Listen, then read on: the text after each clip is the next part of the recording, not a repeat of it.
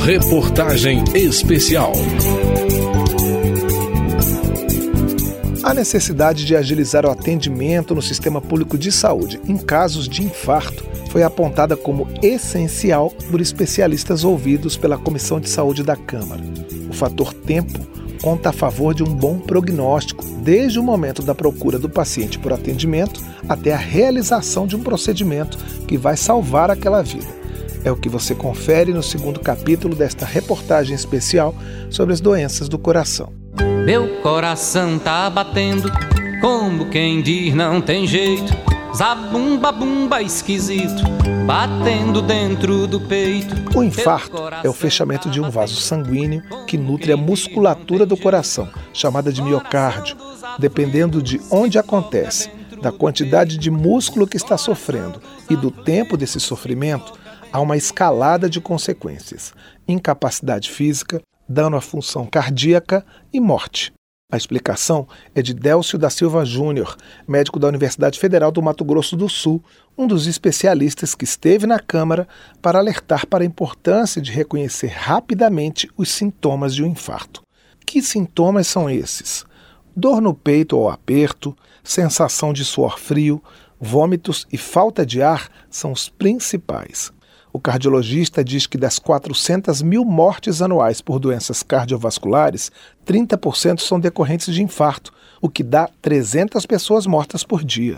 Nós precisamos reconhecer rapidamente os sintomas. Em seguida, que o diagnóstico seja feito de uma maneira mais emergente possível e que depois desse diagnóstico seja feito, as condutas para tratar a doença sejam homogêneas e eficazes. Bem, isso tudo denota uma estrutura adequada, e para que isso tudo aconteça de uma maneira eficaz, envolve uma única coisa: o tempo. O doutor Délcio detalha o passo a passo para se chegar a um atendimento satisfatório. O tempo total para que, desde o início dos sintomas, a recomendação é que ele, em menos de cinco minutos, entre em contato com a equipe médica. Essa equipe médica deve chegar com eletrocardiograma até este paciente em menos de oito minutos. E daí as decisões são tomadas para que ele ou seja encaminhado para um centro de angioplastia, que é o cateterismo para desobstruir a artéria, ou ele seja submetido a uma dissolução do coágulo. Tudo isso deve acontecer em menos de 120 minutos, uma hora e meia. E, idealmente, na primeira hora.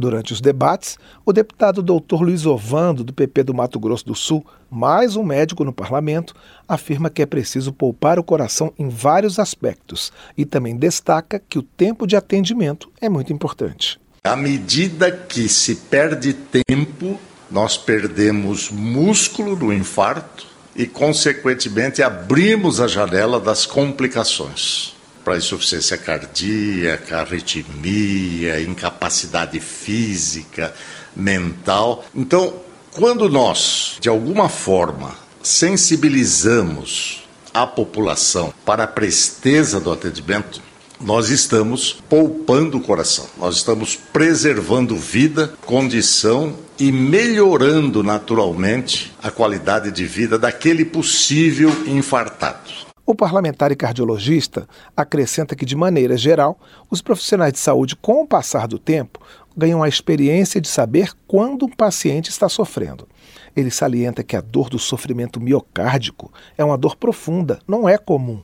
Por isso, recomenda aos médicos que recebem a população nos prontos socorros que desenvolvam essa observação, para que numa situação de emergência, por exemplo, possam colocar esse paciente na frente da fila. José Armando Mangione, médico intervencionista do Hospital Beneficência Portuguesa de São Paulo, também afirma que o cenário do infarto merece atenção. Segundo ele, de 2011 a 2017, houve um aumento de 16% no número de internações no SUS por conta da doença. Além dos fatores de risco considerados tradicionais, como diabetes e tabagismo, o especialista destaca fatores psicossociais. Nível de renda, aqueles pacientes têm uma maior renda, têm maior possibilidade de ter um atendimento melhor, de ter uma dieta também melhor, o estresse também, a depressão, também como fatores assim psicológicos, o nível de contentamento dentro do emprego, fatores realmente dentro da família também, não gerando ambientes desagradáveis, ambientes que possam contribuir para que ocorra a doença cardiovascular. O doutor José Armando foi convidado para falar sobre o papel da cineangiocoronariografia, o cateterismo cardíaco, na abordagem de um caso de infarto. Em princípio, o cateterismo, procedimento em que se introduz um tubo em uma artéria para alcançar o coração e que também é chamado de angioplastia, seria mais efetivo no tratamento do que o uso de remédios chamados trombolíticos, que dissolvem as obstruções nos vasos. Mas José Armando Mangione salienta que a transferência de um paciente para um centro médico, onde ele possa fazer o procedimento, tem que ser rápida.